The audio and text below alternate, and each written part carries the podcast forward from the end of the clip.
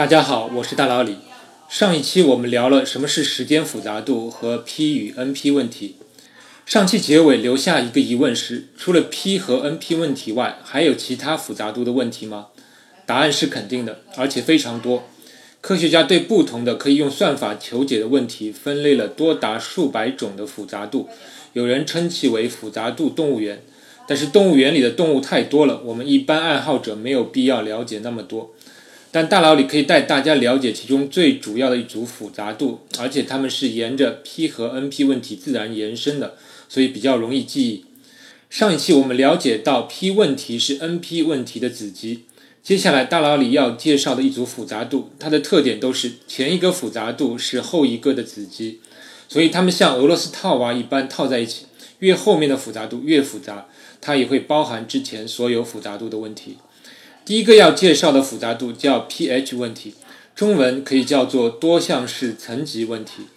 pH 问题是 NP 问题的一般化，它的一种定义是能以二阶逻辑所表示语言的集合。对二阶逻辑，大脑里之前在不可证明的证明那一期节目中提到过，这里可以再简单介绍下。许多数学命题都以存在或者对任意这两个关键词开始，比如上一期提到的小圈子问题，存在一个六人小圈子，使得这六个人与其他人都不是好友关系，这个命题就是以存在二字开始。但如果一个命题同时有多个存在和对任意这两个关键词的话，这个命题的复杂度就会增长。比如把小圈子命题增强一下，改为存在一个六人小圈子，使得这六个人与其他人都不是好友关系，且不存在一个七人的小圈子，使这七人与其他人都不是好友关系。你看这个命题是不是要比之前的命题强许多？这种出现两个存在或对任意。关键词的命题往往就是二阶逻辑命题。当然，我还可以继续增强下之前的命题，改成对六到一百之间的所有自然数 n 存在一个 n 人的小圈子，且不存在一个 n 加一人的小圈子。虽然这个命题可以肯定是假命题，但是你能感觉到它描述的复杂度要比原来的增加许多。总之，pH 问题就是通过逻辑上的递归，使得表述复杂度层叠递增的那些命题。它是 NP 问题的一般化。自然，所有的 NP 问题都是 pH 问题。而且科学家发现，如果 P 问题等于 NP 问题，则可以推出 P 等于 pH。这说明 pH 问题相比于 NP 并没有出现复杂度本质上的增加。所以反过来，如果证明了 pH 不等于 P。也许是一个证明 P 不等于 NP 的思路。以上是有关 pH 问题。接下来介绍的一个复杂度叫多项式空间问题，英语叫 p-space。这里的 P 还是多项式的意思，space 就是英语空间一词。之前我们考虑的都是时间复杂度，但是一个算法运行时，不但要消耗时间，同样要消耗内存。这个内存我们就可以抽象为空间。我们问。一个算法的处理对象增加时，其消耗的内存增加程度如何？这就是空间复杂度。那多项式空间复杂度就太容易理解了，就是程序随处理对象增加时，其消耗的内存量是按多项式增加的。科学家已经证明，所有 pH 问题都是多项式空间问题。推论就是，所有 NP 问题都是多项式空间问题。这一点还是可以用划归思想证明。当求解一个 NP 问题时，我们只需要保留我们已经枚举过的情况的序号。还是以小圈子问题为例，当我们不考虑时间消耗时，我们可以用枚举法暴力求解，则我们需要对 n 个人里取六个人的组合的情况一一枚举。这种枚举组合可以通过循环语句构造出来，而不需要事先在内存里保留所有组合，只需要枚举一种，检查是否为小圈子。如果不是，则丢弃这种组合，枚举下一种等等。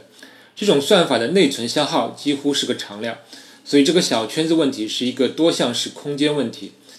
但是否存在某个多项式空间问题不是 NP 问题，这是未解决的命题。目前找到的一个可能的问题是有关棋类游戏的问题，比如围棋的官子。围棋是一种确定性的博弈问题。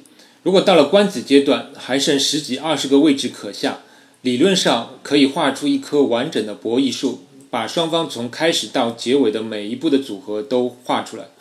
那么从这棵博弈树里找出最佳着法的一种算法，人称极小极大算法，其实就是模拟人脑计算的一个过程。我下一步的最佳着法，就是对方在他的下一步采取最佳着法时，我的最佳着法；而对方下一步的最佳着法，又是我的下下一步最佳着法的前提下，他的最佳着法。以此类推，如此递归验算到最后一步，再反向回溯，就能找到双方的最佳着法。对以上算法考察空间复杂度的话。你会发现，只要存储博弈树某一层的一个或几个最佳着法，如果这一层是我落子，那我就存储我的最佳着法；如果下一层是对方落子，那就存储对方的最佳着法。以此推算，则我需要存储的空间应该是正比例于博弈树的深度。博弈树的深度一般就是可落子的位置数量，所以以上算法是多项式空间算法。这也是可以理解的。如果围棋的计算需要指数级的空间增长，大概谁的脑容量都无法计算了。但是官子问题看上去又不是一个 NP 问题。如果我给你一个双方官子落子的顺序，你如何用算法判断出这是否就是双方最佳的官子着法呢？如果用以上极小极大算法，其时间复杂度肯定是指数时间的。你也不能说九段高手的判断就一定是正确的。所以目前没有一个能在多项式时间内判定某个官子顺序是否为最佳的算法，因此围棋官子问题就是一个属于多项式空间问题，而看起来不是 NP 问题的问题。比多项式空间问题更复杂一些的就是大家熟悉的指数时间问题，意思就是算法时间随问题规模呈指数增长。同样，所有多项式空间问题都是指数时间问题。如何把多项式空间问题划归为指数时间问题，我就留给听众思考。这是一道不错的思考题。另一方面，如你所猜测，目前科学家还没有证明是否存在某个问题，它是指数时间问题，但不是多项式空间问题。也就是这个问题需要指数时间的计算，也肯定需要指数级的内存消耗。一个完整的国际象棋或者围棋博弈问题可能是符合前述条件的，但是目前无法证明。以上我们构建了一条复杂度链条，从简单到复杂是 NP、pH、多项式空间和指数时间。上一期我们还谈到了 P 是 NP 的子集，有意思的是 P 与 NP 之间，人们在研究量子计算机过程中还定义了两种介于 P 与 NP 之间的复杂度。首先的一种名为 BPP 问题，中文可以叫做具有有界错误概率的多项式时间算法。顾名思义，BPP 问题首先是一个多项式时间算法，但我们允许这种算法有一定的错误概率，但这个错误概率必须足够小，有一个固定的上限。根据定义，P 问题显然都是 BPP 问题，因为对 P 问题来说，这个错误率上界就是零。但 BPP 问题的算法可能输出错误结果，那它有什么意义呢？当然有，比如对 NP 问题，我们知道枚举所有情况所需时间太久了，那么实际求解时，我们当然不会总是傻傻的开始枚举，我们可以用一些启发式手段来尽量找出合理的解。比如，如果让我来解三色地图着色问题，我肯定会随便尝试对某个区域画一种颜色。然后从这个区域扩散出来，尽量只使用三种颜色，这是每个人都能找到的思路。也许中途我会发现没办法继续着色，产生冲突了，这样我就不得不在之前某一个步骤推倒重来。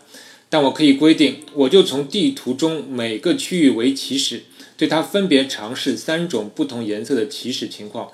这样，如果图中有 n 个区域，我尝试最多三乘以 n 轮之后，仍然没有答案的话，就宣告无解。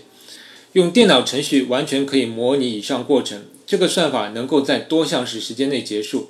如果有解，那是最好；如果无解，那么这个无解是有一定错误概率的，因为没有枚举到所有情况。但我可以说，我已经尝试了很多次，这个错误率应该是很低的，而且我能证明错误率是在百分之五以下等等。这种算法在实践中是很有用的，因为很多情况下，我们希望一定时间内能得出一个结果，哪怕它有一定错误几率，这总比等不到结果好。以上就是 BPP 问题的含义。最后一个复杂度叫 BQP 问题，中文叫具有有界错误概率的量子多项式时间，其实就比 BPP 问题多了“量子”二字。这个问题的一个简单定义就是可以用量子计算机快速处理的问题。那量子计算机与传统计算机的关键区别在哪里呢？上一期提到过，NP 问题可以依靠堆 CPU 来快速求解，只要让不同的电脑分别验证不同的情况。而量子计算机利用了量子的叠加态，可以用少数几个量子来模拟非常多的 CPU 进行并行运算，并且通过量子最后坍缩的结果来得到我们需要的答案。这样很多 NP 问题就成为多项式时间问题。这也是我们研发量子计算机的一个最主要动力。但是另一方面，量子的行为是不受控的，都是概率性的行为，计算结果总是会有误差的。按平行宇宙理论说法，每次测量量子计算机的计算结果后，有些宇宙中的我们得到了正确的结果，有些则只能得到错误的结果。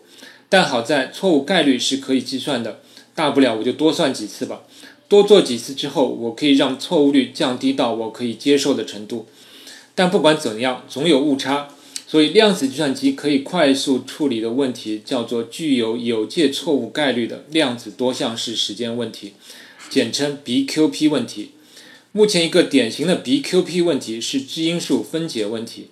之前说过，判断一个数是否为质数是一个 P 问题，但是判断出一个数不是质数，并不表示我们能对这个数进行质因数分解。目前传统计算机上最快的质因数分解算法是一个接近于指数时间的算法。而1994年，数学家彼得秀尔提出了一个质因数分解的量子算法。其复杂度只有 log n 的三次方，所以是一个标准的多项式时间问题。因此，质因数分解就是一个 BQP 问题。这也是为何我们说，一旦量子计算机突破到某个量子霸权时刻，一些加密算法会失效，就是因为一些加密算法是依赖于我们无法进行快速质因数分解这一前提。但是不是所有的 NP 问题都是量子计算机能够快速求解的？目前科学家还不能证明。但科学家倾向于认为 NP 问题与 BQP 问题是互不包容的，也就是存在一些 NP 问题是量子计算机不能快速求解的，也存在一些 BQP 问题是比 NT 问题更复杂的，即无法在多项式时间内检查答案的。但这都是有待证明的领域。好了，以上就是今天关于复杂度动物园的介绍。复习一下几个要点：一、算法复杂度分类多达数百种，但它们之间许多有包含的关系。二、以下这组复杂度从简单到复杂，有点像俄罗斯套娃，层层嵌套。它们是 P 问题、NP 问题、pH 问题、多项式空间问题、指数时间问题。其中之前的每一个都是后面的复杂度的子集。但除 NP 与 pH 问题外，其他每两种复杂度之间是否是真子集，即是否可以排除等于关系，都还未证明。三，以下这组复杂度也构成一组套娃：P 问题、BPP 问题、BQP 问题。四，数学家认为 BQP 问题及量子计算机能快速处理的问题，虽然含有很多 NP 问题，但与 NP 问题互不包含，但这是仍待证明的领域。好了，下期再见。科学声音。